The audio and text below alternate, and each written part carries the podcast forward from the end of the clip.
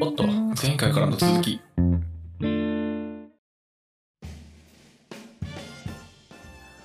はい後編です はい、後編です。僕の妄想話いきます。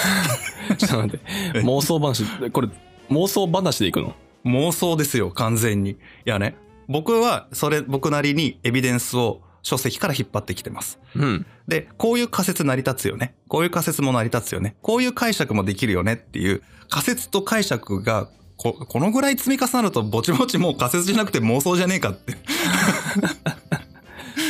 一応着地は何になってんのこれとね、前編でちょっとお話しした通りで、うんその、3話目と4話目で、豆腐の発祥の説を2つお伝えしましたよね。うんうん龍安が見つけたんじゃねえかっていうのと、そうじゃなくて、唐の時代に庶民から発生してきたんじゃないかっていう説。うんで、これ僕からすると正直どっちでもよくて。どっちでもいい、はい。要は、その唐とか宋ぐらいの時代には少なくとももうマーケットがあって、市場で豆腐が普通に売られてたっていうのはこれはもう残ってるわけじゃないですか。ああ確かにはい。で、ここをベースにして、じゃあ彼らは、その豆腐をどのように見ていたのか、それを、例えば、龍安が作ったという伝説がもうルフされて広まってたわけですよね。うんうんその伝説を通して豆腐をどう見てたか。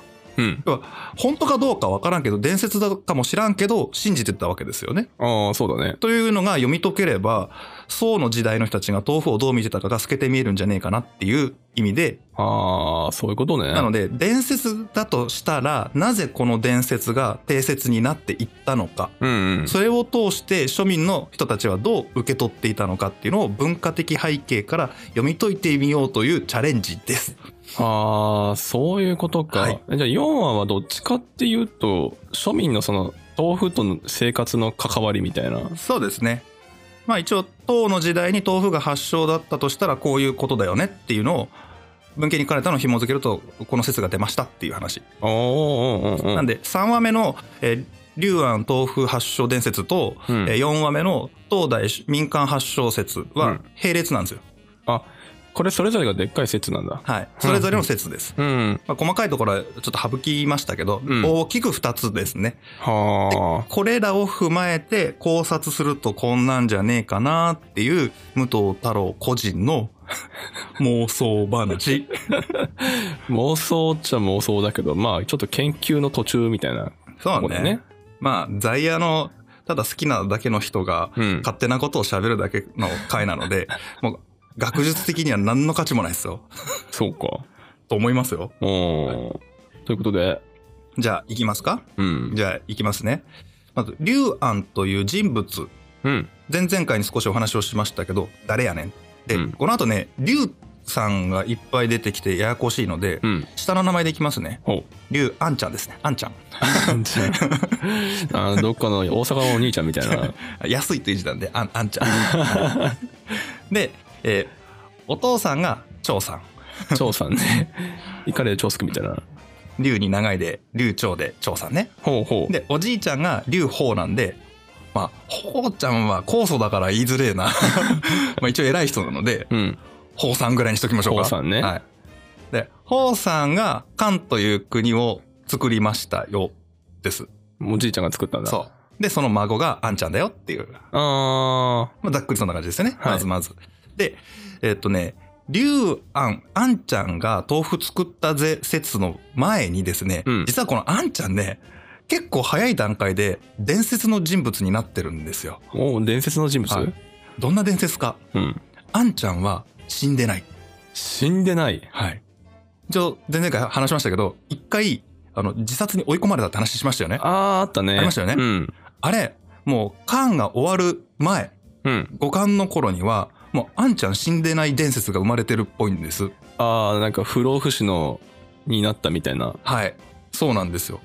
不老不死になったっていうかもう、その千人になって、これ、千人に上るって意味で、上る千で当選って言うんですけど、うん。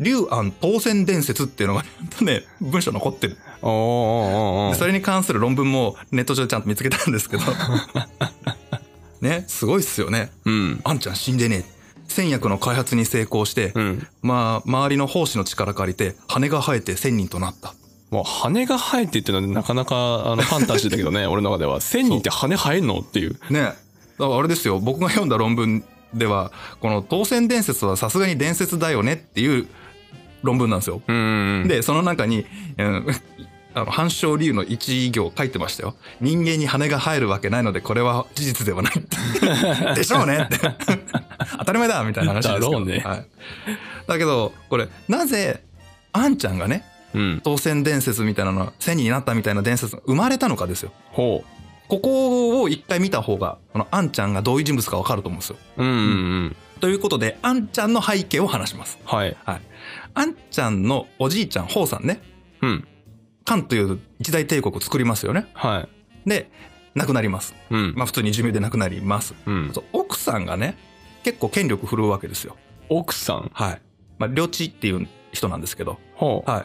これはあの、中国史に詳しい方だったら、ああ、旅号のこと、旅地っていうぐらい、あの、中国の歴史の中で出てくる女性としてはかなり有名人。ああ、有名な女性なんだはいね。。もう、これと同時に有名なのが、えーと、武足天とかね、楊貴妃とかね、ああ、陽気い妃。るじゃないですか。こう、いろいろこう、有名な女性がいらっしゃるんですけど、もうアニメの世界でしか知らないけど。はい。旅地さんはその一番最初なんですね。ああ、そうなんだ。で、この人が牛耳って、あの、漢帝国の権力を思うがままにしていくわけですね。ほうほうほう。でこれあの劉家の親戚をいるとあの力持ってくるし俺も正当だろ俺も息子だぜって言って権力争いになったり後継者争いするじゃないですか。うんうん。で外籍って言ってね領地さんお母さんのその親戚、お母さんの親戚。はいまあ、だから僕らで言ったら武藤家のおじいちゃんとか親戚とかではなくて、うん母方の親戚ですよ要はああ。そっちの方の人たちをどんどんどんどんいい役職つけていくんですよ。ああ。で交換にしていくとパワー持つじゃないですか一族としてまあ、役人みたいなね。はいうんで、えー皇帝の座はおっかさのうん。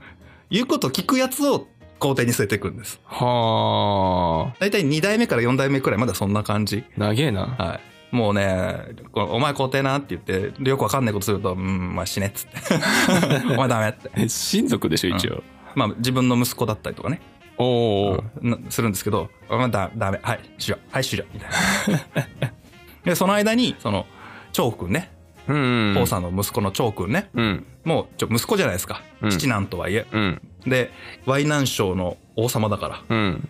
力つけてくると困るじゃないですか、うんでちょいちょいちょっかい出して潰そう潰そうっていう圧力はかけていくんですよほーでも、あの皇帝側からすると自分の兄弟だったり下手するといとこだったりとかそういう関係なので、うん。まあ、まあまあまあ穏便に穏便にうん下手に判断されても困るしってうんいうような状態が続いて実はえっ、とワイナン以外の地域もいろんな王様がいるんですよね呉のエリアとか漢宋とかいろんな国があるんですいろいろと。うーん。まあえっ、と日本で例えると乱暴ですけどまあそうだな王様トップがずっと一族でいて静岡県のけトップがこの人神奈川県のトップこの人みたいなふうにしててでそれぞれが親戚の人たちがやってるみたいな感じなんですけど、この人たちがガーって「いや分かるお前首都は静岡じゃ」みたいなやられると大変なことになるわけじゃないですうか。ーん。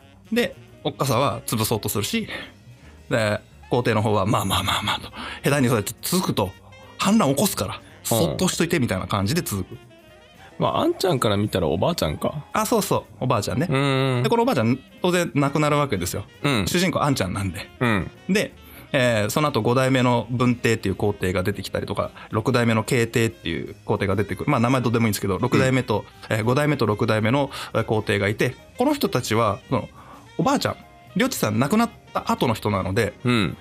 せいせい跳ね伸ばして政治やるんですよ。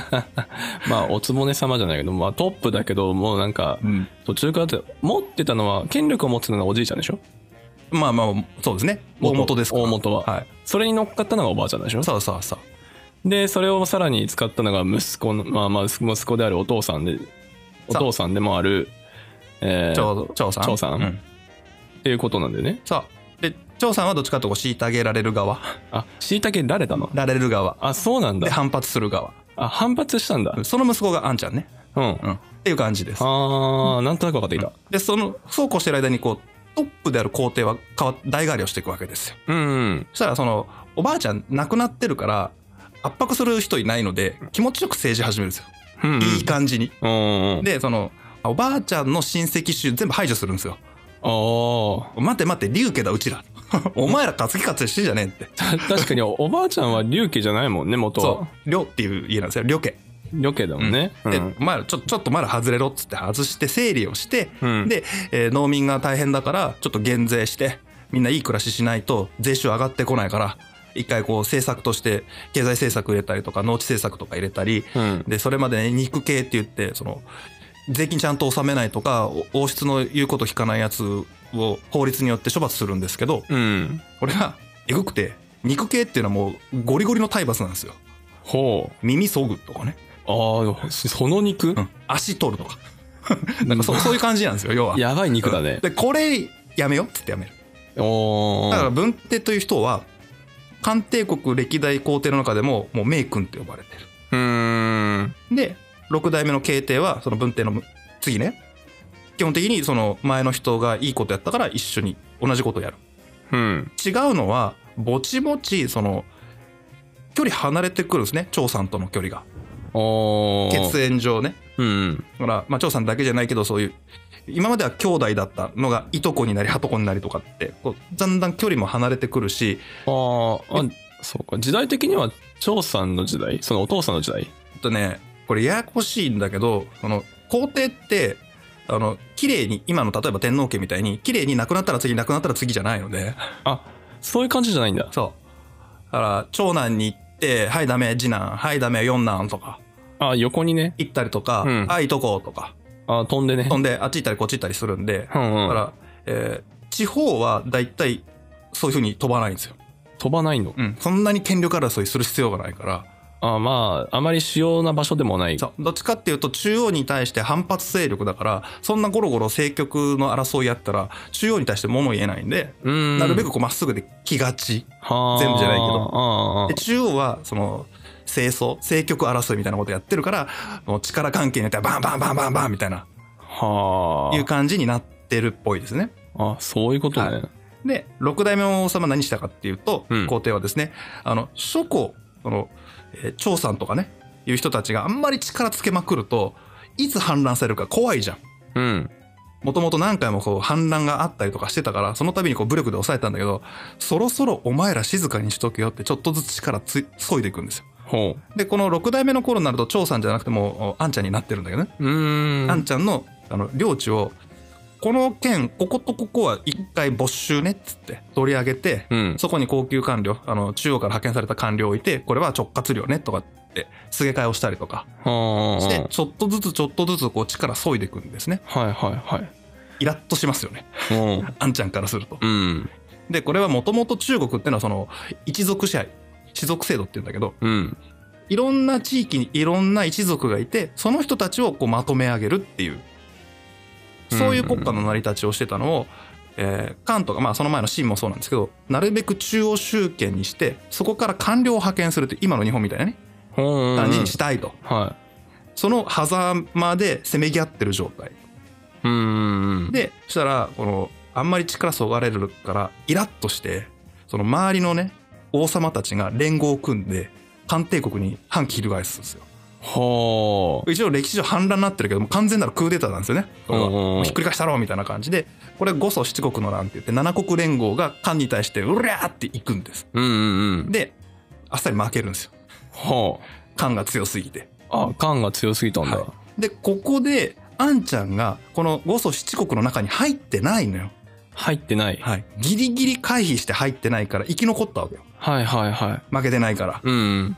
したら、他の七国はみんなもう、ボコボコにされて、で、お前ら解体、王族はい解体みたいになって、全部中央集権の中の一県とか、で、官僚支配になって、取り込まれていくわけですよね。うん。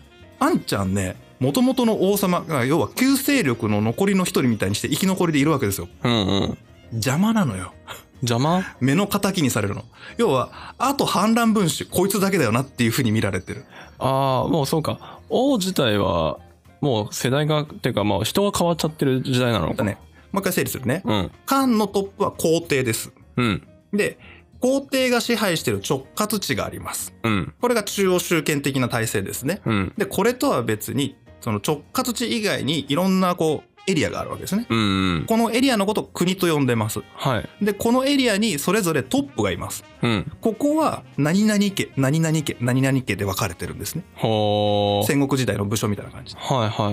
そしたら、反乱されたら、反乱されるのはその国しかないわけですよ。うん。直轄地は自分の支配者が関係ないじゃないですか。うんだ。から、薩摩藩が、うるりゃーっつって徳川家を倒しに来るみたいなもんですよ。うん。でみんなこう全部力削いでいってもう全部中央集権にしたら全部直轄地だから安泰じゃんうん。でちょっとずつこう潰してったらいいタイミングで連合国が来てくれてうん。で中央政府の方が、えー、と皇帝ねまあ、徳川幕府だ徳川みたいな人がボコボコボコって全部ぶっ潰すから、もううんお前ら全員クビみたいなほー。そうするともう反対する反乱する勢力いなくなっていくわけですよねうん。そうやって減ってった中の生き残り。反対勢力の中の生き残りの一人がアンちゃんなのよ。ああ、あで、これ旧体制側ね。あ。はいはい。昔の国を持って、士族制でって、あの、血族で支配するみたいなあースタイル。で、あー新しい方はもう中央集権の新しい国家統治システムでやります。ああ、そうなんだ。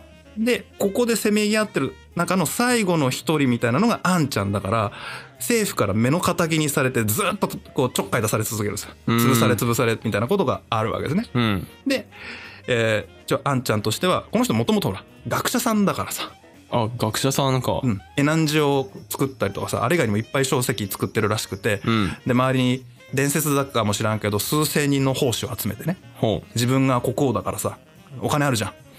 で、パトロンになって奉仕たちをみんな雇って、みんな学問やれ、学問やれ、一緒に勉強しようぜって言って、それをこう、まとめて書籍にして、で、えー一番有名なのが絵南寺という本になる。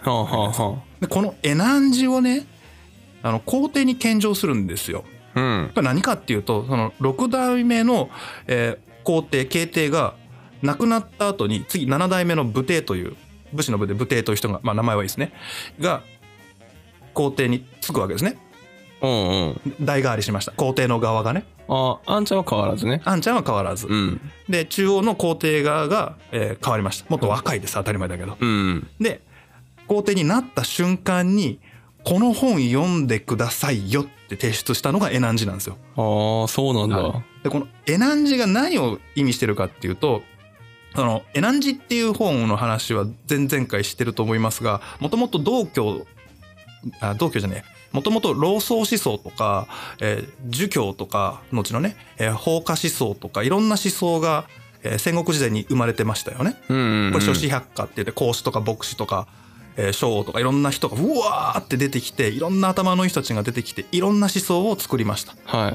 これを集めたわけですい。うんうん。でその集めたのは奉仕がいっぱいいるからできるんですようんうんうん。で集めてみんなでけんけんがくがく話してで老僧思想ってまあ老子に端を発する老僧思想っていうのがあるんですけどうん。それをベースにしていろんな学問を入れていってこのような思想で国を統治したら良いのではないですかっていう意見書なんですよおーまあ、うんそっか、思想の塊の、まあ、いろんな賢賢者というか、いろんな学者さんが、あの、勉強して、うんそれぞれのいいんじゃねえかっていう考え方とかを全てまとめた本があって、その本を皇帝に出した出して、うんこれどうですかどっうてで見すせかたみたいな。はい、で記録で残ってるらしいんですけど、うん。あのあんちゃんが言いたかったことはその諸勢力とかいろんな思想あるじゃないですかいろんな勢力があっていろんな思想いますよねこれをぐしゃぐしゃって潰して一個にまとめるのではなくて、うんそれぞれを共えー容認しつつ容認しといて緩やかにねこうこの絵南寺のように緩やかに調和できるはずだからこういうスタイルで統一統合してあの政治やりましょうよの方が帝王学としていいでしょってうんうん、うん。いう提案のつもりで持ってったっぽいですね。ああ、そうなんだ。で、じゃあ武帝全部読んだらしいんですよ。読んだんだ。そしたら武帝が、うん、なるほど、そうか、ええな。うん、よし、わかった。って言って、あんちゃんに返事をしないんですよ。 ね。あの、朝廷の中に学者がいるんですね。もともと。ああ。法家とか儒家とかいいるんですよ。うん。その中に、これちょっと歴史好きの人には有名な東中女という人が出てくるんですけど、はあ。これはね、儒教の学者さんはあ、儒教のね。がもうすでに宮廷の中にいるんです。うん。先代の時代からずっといるんです。うんうん。で、この人はもう儒教でもってちゅあの国家を統治したらいいよということを提案し続けてるんですよ。うん。で、こっち、片やこっちから、あんちゃんの方から、えー多様性がいいじゃないですかって言われてて、まあ何にしてもだよ。何にしても思想は、ちゃんとまとめた方がいいよ。うん。じゃないと、その思想の違いによって衝突するから。ああ、はいはいは法律とは別に思想をまとめた方がいいよっていう概念を武帝はエナンジから学んだらしいんですね。い。うん。で、エナンジを取らずに儒教を取る。ああ、逆にね。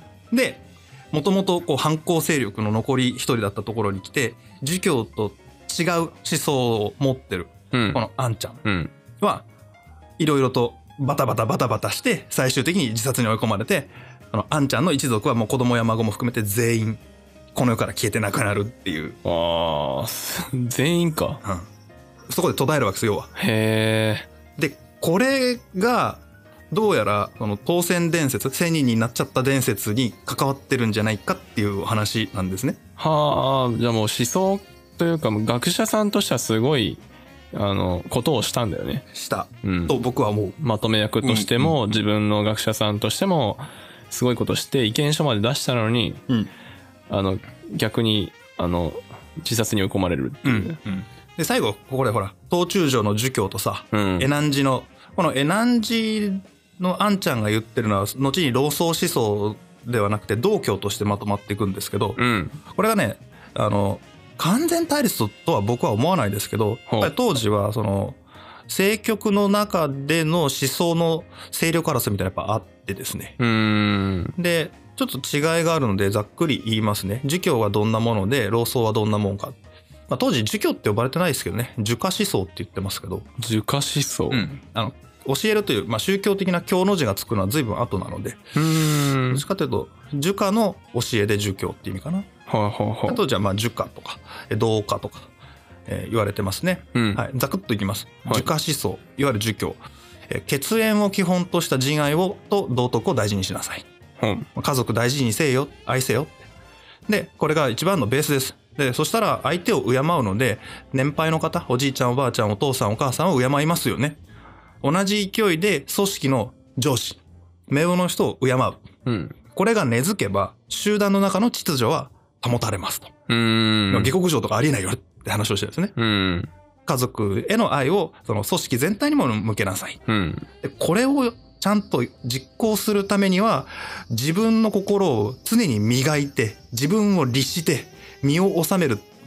あのもうもう学んで学んで努力してあの欲とかしっかり耐えてでもう頑張って頑張って励んで自分の身を治めてから統治とかに移りなさい人を治めることに移りなさいああ、まあちゃんと努力して勉強してから統治せよって いう。もう、すごくいいこと言ってるんですけど、基本の姿勢は頑張れ。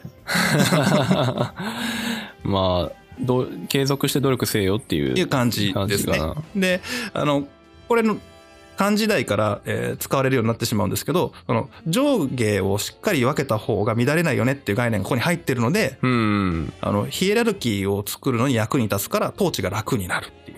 うんうあんとうん。は、王様が皇帝に歯向かうとかねえよって話をしてるわけじゃないですか。うん。部下が上司を倒すとかないじゃん。うん。だから、儒家思想的にはもうこのヒエラルキーが非常に便利だったから用いられた部分もあるらしいんですね。はあ。で、一方で、この道教思想の元になった老僧ですね。老子の、老、老子、老子わかるよね。老子。老人の老に子供の子で老子。ほう。えー老子は、えー言ってることはね、もっと緩いです。ゆるい。ふわーっとします。すべてのものは無から生まれます。すべてのものは無から生まれる。あほう宇宙のような何もないところから、有が生まれる。それビッグバンだね。うん、みたいな話をもわっとしてるんですよ、このう方。んうん。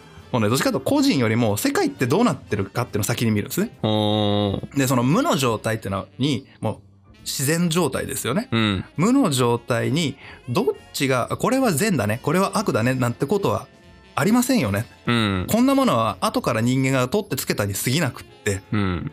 この、もともと、この善も悪も、区別がなくて全てが混在してるんだけど、大調和してますと。ほう。自然ってそういうものじゃないですか。はいはいはだから人間が勝手に善悪分別するから争いが起こるわけでしょい。うん。だから人間も自然に溶け込んで分別すなよってはあ。もっと水のように緩やかに行きましょうねっていう意味で、上善水の如しって言葉が生まれてくるんですけど、ああ、そういう意味なんだ。はい、もう水は、その、川に入ったら川の形の流れに沿って、で、勢いがある時もあれば穏やかなところもあるし、これに善も悪もないと。うんうん。このように緩やかに、こうこれはタオって、銅って言うんですけど、お、タオ聞いたことあるぞ。世界の、えー倫、なんだ、えー断り。うん。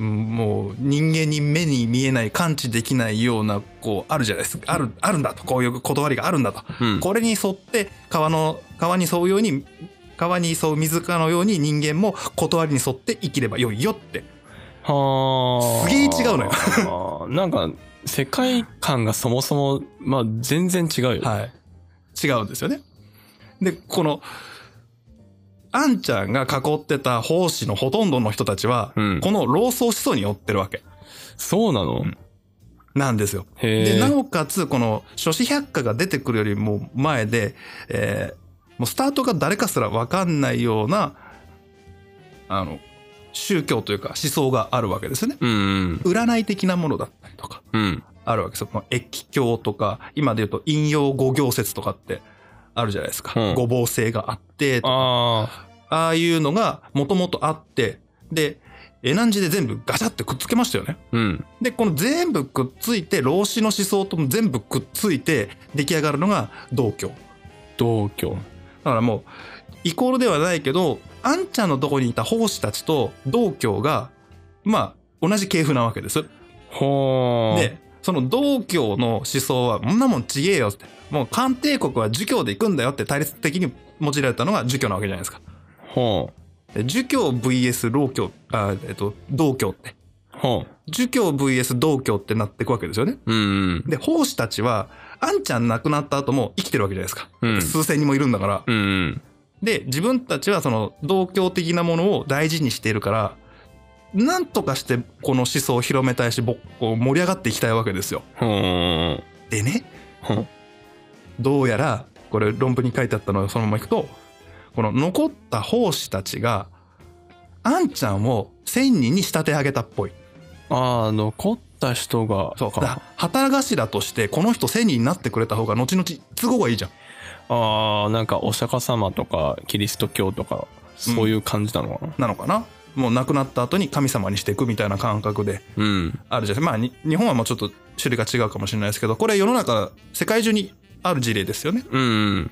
いうようなことのもっとこう古代的な動きをしたのではないかってうーん。、でこれってね戦争政局で言ったら負けた側にいるうんうん。で弾圧された同居みたいな絵面ができますよねおうおう。だから祭り上げられていくとだから僕前回前々回にあの菅原道真っぽいねとかはあの、義経っぽいねって。義経って、あの、最終的に追いやられて、お兄ちゃんに責められて殺されちゃったりとか、うんそういう悲哀の死で、かつ、それは、えーっと、政治家としてもそうだし、一方で学者としてもそういう側面があってあ。、うん。で、実はこの道教っていうのは後の唐の時代になると、もう一回勃興してくるんですよ。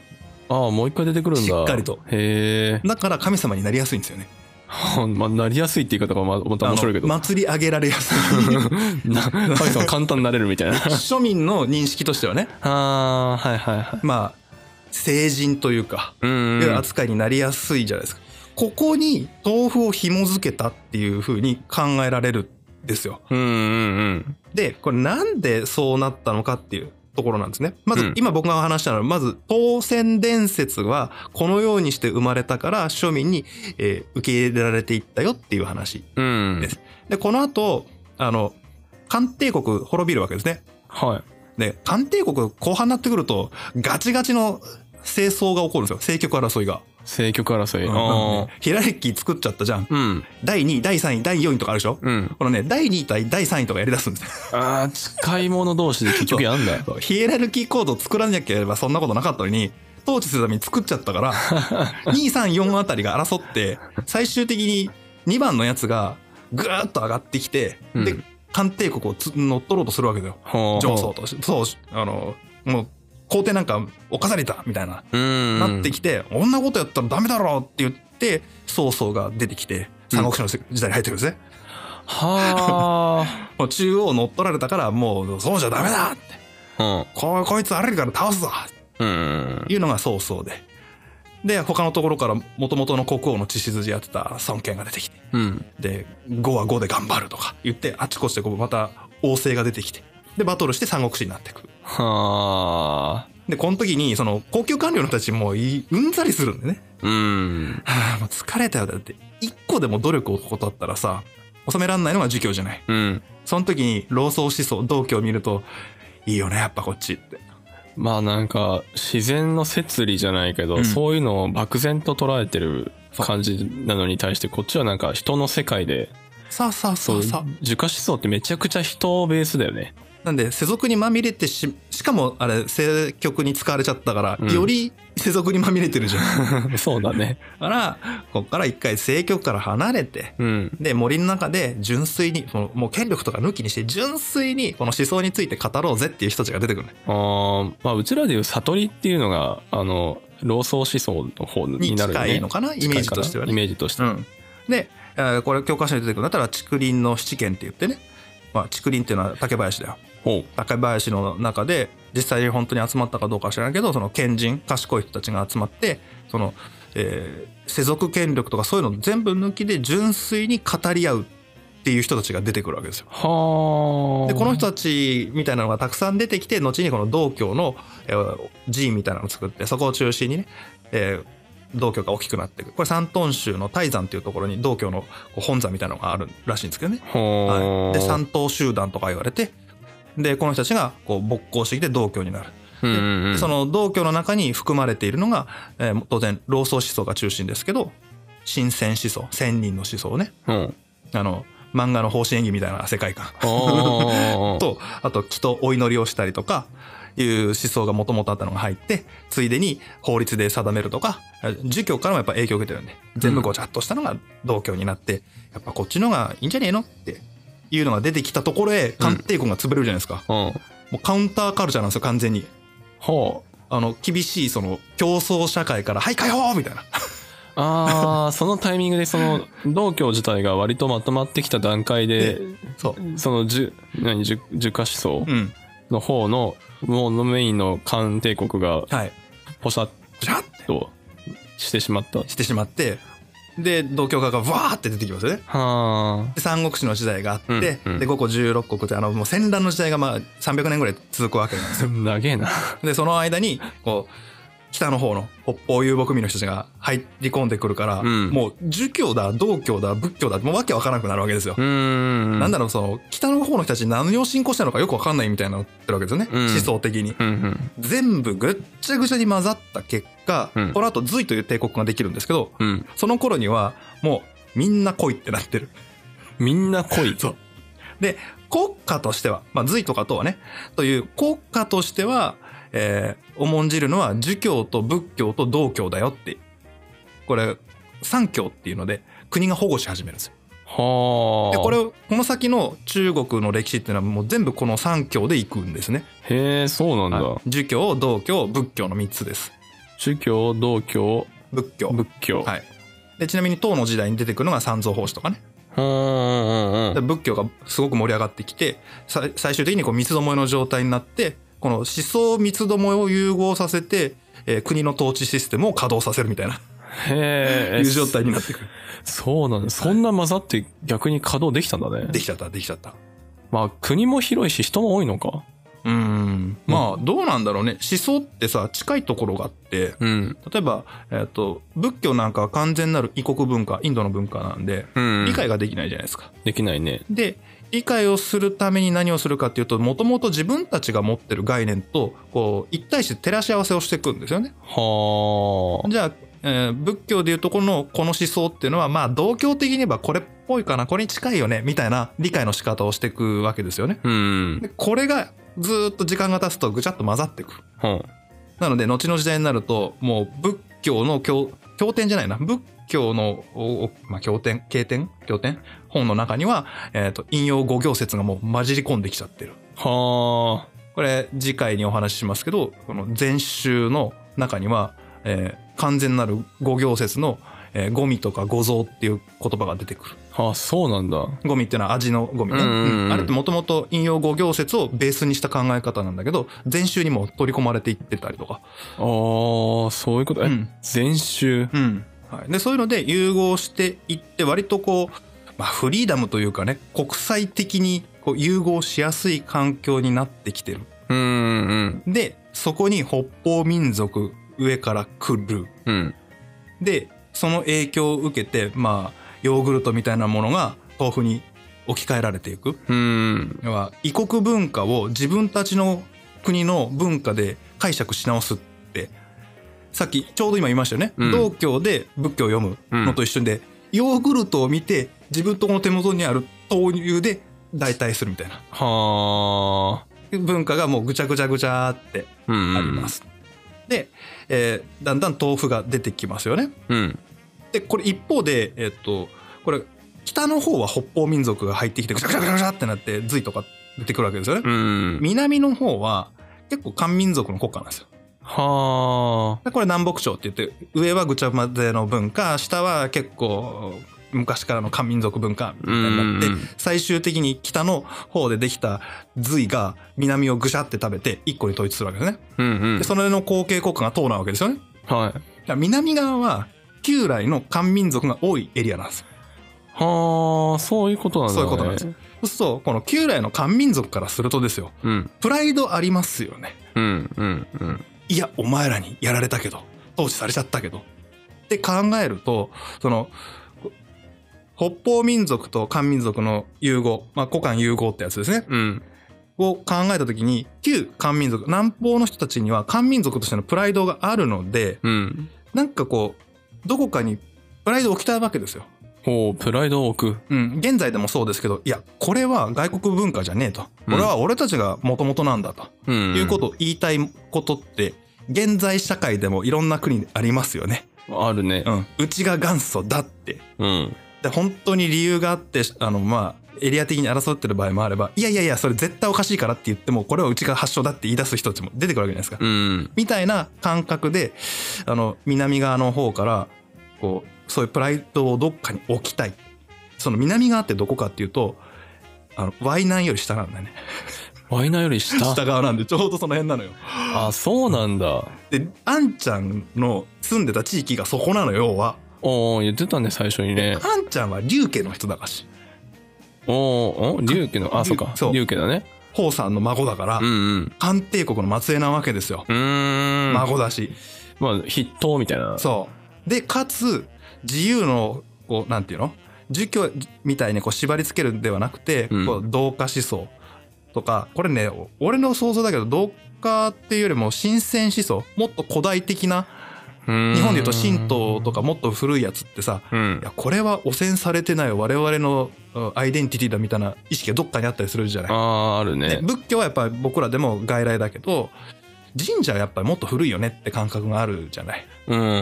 っていうのが神仙思想とかにあるのでうん。これとあんちゃんがほぼイコールでつながれていてほう。で千人になってるしで豆腐発祥もこの辺だっていう伝説もその子噂で出ちゃってるし。うん。で、もう南側じゃんここじゃんここ発祥だろあんちゃんとこだろいや、俺らのもんだろって、あー、そういうことね。になるんじゃないかなっていう、もうここまでほら、一応ロジック組んだけど、うん。結構グラグラよ。 確かにね結構あのあの考え方と人のその動きはもう紙一重なとこあるよね紙一重紙一重っていうかもうなんか、うんもうそうねシーソーの上だねうんで、これを今ずっと、あ、そんなんだったら面白そうだなっていう話で言ってきたんだけど、うんじゃあ、この、あんちゃんが伝説の仙人だとして、これと豆腐を紐づける理由がふわっとしてるんだよ、僕の中で。うーんただ、今の僕らが感じるよりも、もっと豆腐に対するプライオリティが高い。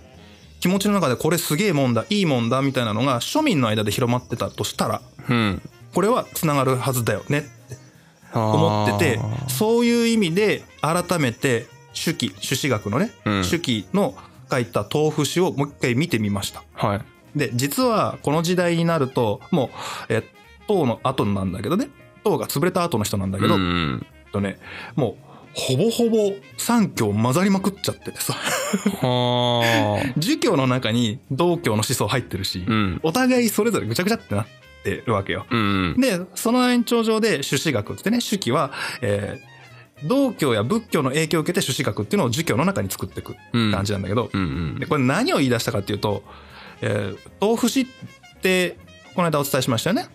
うん。豆腐しね。詩のな、漢詩の中に豆腐が読まれてるよって。うんあ。れ何かっていうと、大きい塊で精進詩っていう歌のグループがあるんですよ。精進し。はい、精進料理の精進です。へえ。で、この、食べ物を、いいものを食べることで身を浄化していくみたいな思想がもともと広まってきてた時代。へえ、そうなんだ。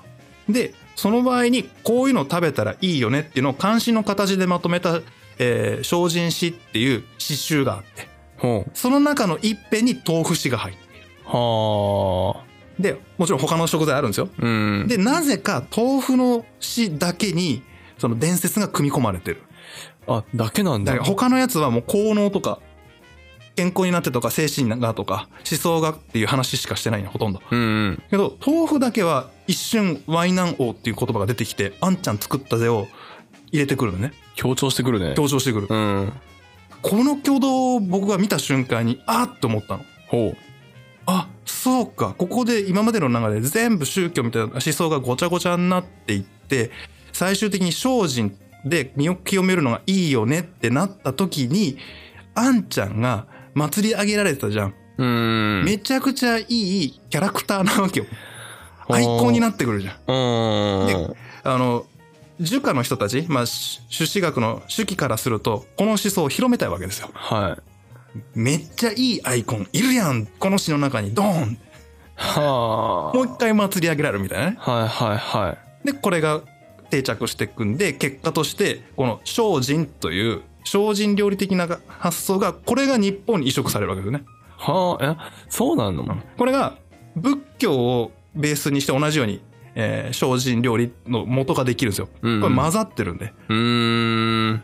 混ざったうちの、えーっと儒教側が、まあ、主義学朱子学だったりするし日本にやってきた仏教も結構もう中国で一回混ざったやつが入ってきてるあ、本当の純粋な仏教ではないんだじ。ゃないじゃないですじゃないです国またいじゃってんもんね。 まあないです中国の中で一回ぐちゃぐちゃぐちゃって混ざったのは日本に入ってきてこれが日本の精進料理の元祖になっていくへえ、だから当然豆腐セットなわけなの精進料理はもうすでにそうだね。そうか。あ精進自体は仏教の中に考え方としてあったのこれがねあの若干ベースはもちろんあるあベースになるのはもちろんあるあ。うん。で俺の深読みだと道教の元になってる神仙思想とかにもあるっぽいあ、あるんだ。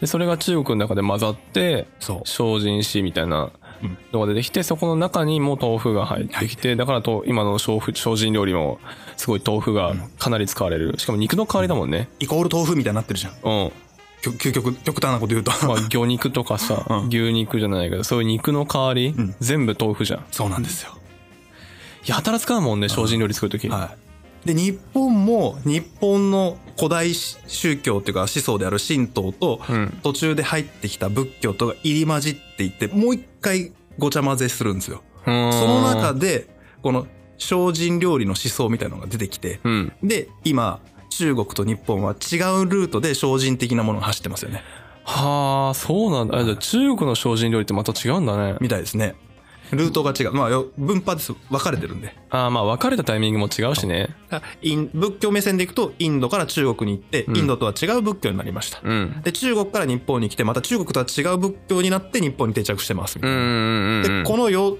の中にずっと途中からですけどあの豆腐が組み込まれ始めてるはっていう見方で見るとそのなぜあんちゃんの豆腐起源説みたいなのをみんなが受け入れてたかっていうとああなるほどねみたいなあああただの肉じゃない清いものみたいな感じで見られると、あの詳細用うんみたいなのでもう出るし、えー庶民の間で広まっていくはあただ一方で唐とか宋の時代は高級官僚の人たち、うんお偉いさんたちはいやそんなの肉じゃねえしっつって食べてないみたいなうんうんうんうん。で、えー中国において豆腐が全ての海藻で食べられるようになるのはもうだいぶあと。だいぶ後。幕末ぐらい。はあ。日本で。言うとね。幕末。は幕末だから1200年。もうもう1700年代千あ、そうか、1700年からだから。 1800年代くらい。じゃあ1853年にペリーが来るんで、あ、そうかそうか。はいじゃあもう、本当にここ200年くらい前からやっと食べ出ましあた、。秦という国の時代でっていうことなんで、秦も長いからね、そこそ こ。結構長いんですけど、その中国史って長いからさ、なんか日本に置き換えると結構バグるんだよね。うん、国家の期間が結構長いので、うん。そうなんです。そういうことか。で、ただ、唐とか宋からするとだいぶ後ですよね。うーん、うん。間に、あの、戦国期を挟んで元とかもあるわけだし。うんうんなんで、その、秦の時代になってやっと、その上の方の人たちも豆腐を食べるようになってくる。うん。うーん。で今回そっちは触れないですけど、ほうほう。で、日本では、えーどういうわけか、おえっと、仏教と一緒に日本に入ってきて、もう当然、初めはお坊さんのところで、えー精進料理として始まるわけじゃないですか。うん。そこから全方位にブワーって一気に広がるね。ああ、そうその、龍安と、その、豆腐が結びつかないと、精進料理としては、日本としては来なかった。今の形にならなかった。かもしれない。まあ、豆腐が肉という位置になるためには、まず龍安が神格されないといけない。あーか、あの、あーそうかな。どうなんでしょうね。なんか、豆腐うがん千人のたなん食べ物じゃなくて、えっと、千人が編み出した不老不死の食べ物、うん薬として出てきたって話とかあってそうですね。はい。あれと、まあ、龍安がすげえことをしたっていう思想の、まあ、大元になるようなうん人であるっていうので、で、その人が1000人になるということは、豆腐が、あの、豆腐を食べてるんじゃねえかっていう。豆腐はいいもんだっていう。うーん。豆腐はいいもんだということにすると、その、えー豆腐酒を作った手記からすると、誠に都合がいいわけですよ。 あー、な、なんだっけ、えーな、なんだろうね。えっと、なんか神格化された、まあ、ほと、ぶえっと仏教とかも、何食べてんだろうね。なんかお供え物みたいな感じなのかな。お供え物っていうか、その、じゃあ銅像にした時に、はい。あの、食事を置いたりするわけじゃん。お供え物、ね。お供え物としてはいはいあれが豆腐みたいな感覚なのかな。そうですね。多分ね。そういうことあると思いますよ。だから豆腐とセットで、そのなんか、し豆腐もなんか引き上げられて、はい。にでさらに代替肉として精進という形で、うんうんこれは極めた人たちがこう清い人たちが食べるものだっていうので、教えとして入ってきてうんみたいな。な感じなのかな、日本に入ってくるタイミングは多分そうでしょうね。うんで、今回の妄想話は、うんあの、まあんちゃんメインで話をすることももちろんできるんですけど、うん僕の感覚的には、あんちゃんの影響もあったし、カンの、その、抑える側の影響もあったし、うんその反発をしての、いろんなのごちゃ混ぜにして、えー古漢融合ってね、えーごっちゃ混ぜ文化を作った隋東帝国の多様性みたいなのももちろんあったし、はあまあそうね、変遷がそのごちゃまずの工程がないとうん。今のその考え方というか教あの儒教は出てこないわけだよね、はい。で、儒教その、うんそれもあったし、まあ今度は日本の話しますけど、えっ、と、唐以前、あえっ、と、遣隋使、遣唐使あたりで、えー朝廷と日本の国家間の取引をする。まあ、うん朝貢貿易をして、それが宋の時代になって民間の商業的な貿易になってくるっていうのが、これが、えー今度中国から日本っていう矢印を見たときに、どんな影響の与え方していくかっていう話に、つながっていくのかなと思ってます。はあそういうことね、結局後編だけでクソほど長いでしょ。後編でノーマル40分みたいなはいはい。大丈夫かな 撮り直しですけど、めっちゃね、頑張って。そうね、もともと1本分だからね。そうですね。うん。それはやんわりじゃないけど、あの、1話、 一話、2話、3話あたりの、2話、3話か。ん ?3 話、4話か。3話、4話を踏 まえつつ、振り返りながらの、こう、行ってこいしてたから余計長くなるっていそうね。大体さ、これ撮り直す前、うん今の話を、ギュッてして20分ちょっとで喋りきってんだよ ね。それはわからんよ。わからんかった。 だって俺、いろいろ一個ずつ確認しないと、うん。次の話が入ってこんっていう状態だった から。そう、今回の話は、ほら、さっきも言いましたけど、こう、ジェンガじゃないけどさ、うん。 一個一個仮説に仮説をこう積み上げて方じゃないですか。そうだね。途中がわからんと、次の説わかんないね。そう。しかも、い一個というか、そのディテールのその細かいさ、人物名が抜けてもさ、多少はいいんだろうけど、その大まかな流れすら、こう、なんか、3話4話で4本ぐらい大きな話がうん、うん。 3話で2本ぐらいの大きな話があって、うん4話で大きな話が2本ぐらいあって、だいたい4本ぐらいあったじゃん。はい。、あの4本のざっくりした内容が腑に落ちてないと確かに。あの、この話、全くわからない全。くわからない。あれらを踏まえた上で、もう一歩ふ、えー踏み込んだよって話だから。そうそうそう。もう、撮り直しの前のやつとか、俺、ずーっと、ふーんで終わってる からね。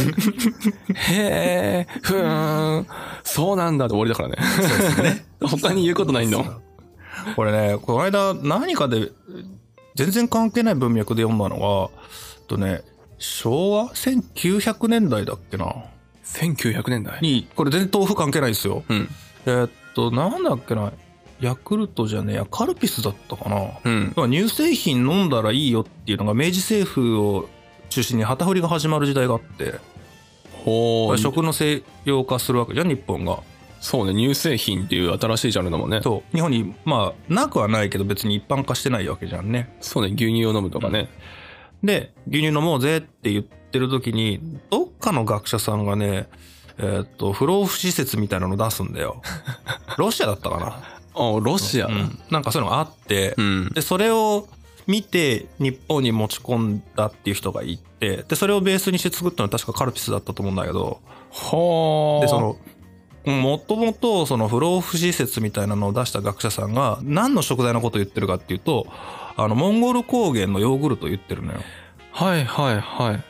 で、これはもう乳酸菌もあるし、栄養も豊富だし、牛乳ベースだし、天然素材だし、これいいぜみたいな意味で、うんまあ、不老不死とまではなくても健康長寿だみたいな。うーん。で、それが日本に入ってくる再輸入だよね。うん。ってことはだよ、あの、ルートはわかんないけど、人間っていうのは、その、発酵食品とか乳というものに対して、ミルクというものに対して健康の意識が向きやすいのかなって、ちょっと思ったで、その時に。はーとなると、だよ、なんか、こう前回古漢融合でさ、うん。北方のヨーグルト文化が豆腐に変化したという説をもし採用するならば、うんそこで分かれたものが、えー先に豆腐が入ってきて、うんヨーグルトが1900年代に別ルートで入ってくるみたいなね。うーん。と思うと面白いなと。確かにね。うんまあでも下手したらさ、1000人が登った先、実はモンゴルだったり して。わかるで、ほら、乳酸菌ってそもそもお腹の調子整えたりするわけじゃん。わ、かりやすくさ、お腹調子良くなるじゃん。そうですね。すごくそのなんか、誰が食べても大体、まあ緩くなる人もいるけど、うんうん慣れてる人だったら大体良くなるじゃん。はい。で、白い、なんか酸っぱいものの白いものの固形みたいなドロドロしたものっていうのがだんだんこう豆腐として勘違いしたのかもし れない。知らん まあ、豆腐そもそも乳酸発酵してないけどね。そう、してないけどなんかさ、上の方に行った人が1000人としてああ、かもね。戻ってきたボロボロボロの人が、旅したボロボロの人が1000人みたいに見えて、その人が伝えた白いものがなんか実は豆乳、どうしかんあの、チーズ、あーとヨーグルトを豆乳と勘違いしたんじゃないか。うん。それがだんだん結びついていくと、こういうくだりになっていくのかな。かなーって。もう、この辺はさ、うん僕が今回いろいろ積み上げをしましたけど、ん要はね、確定事実っぽいものってあんまないんですよ。うん。だから、まあ、ある意味、これは思考の遊びとして皆さんが自由にこういう説ありじゃねっていうのが言ってもいい領域だと僕は思うんで すよね。か、まあ完全に伝説も入っちゃってるからね。そう、だって伝説で羽生えたとか言っちゃってんだから、 そうだね い。いいいじゃん、そこはもう、みたいなう。ーん。ただ、あの、僕の考えとしてはやっぱりこのぐちゃっと混ざったうんと、それが日本に仏教の器を借りて入ってきて、その器の中に豆腐が乗ってたよ、みたいなう風ーん。に見えてます。はあはあはあ。で、その日本に入ってきたタイミングがどこだっていう話をまた次回次回ね。しようかなと。はい。はいだいぶ長かったんでね。でも、やっ と、やっと理解できた。よかった。うんよかった。ただ一個引っかかるのは、あの、やっぱ1000人の出した、その不老不死の食べ物っていうか、薬はい。が、なぜ豆腐っていう、ね。もうこれがすごく気になる。でもい後付けじゃないのその、当選伝説が先にあ って、豆腐後付けなんじゃねえかなって俺はか、個人的にはね、思ってますけど。あはーもうこの辺調べ出したら切れないもんな。はい。面白いところ。やっと、はいやっと理解できて面白くなっはた。い。よかったよかった。た。はい。ということで、今回長くなりましたけど、この辺で終わりたいと思います。ありがとうございました。ありがとうございました。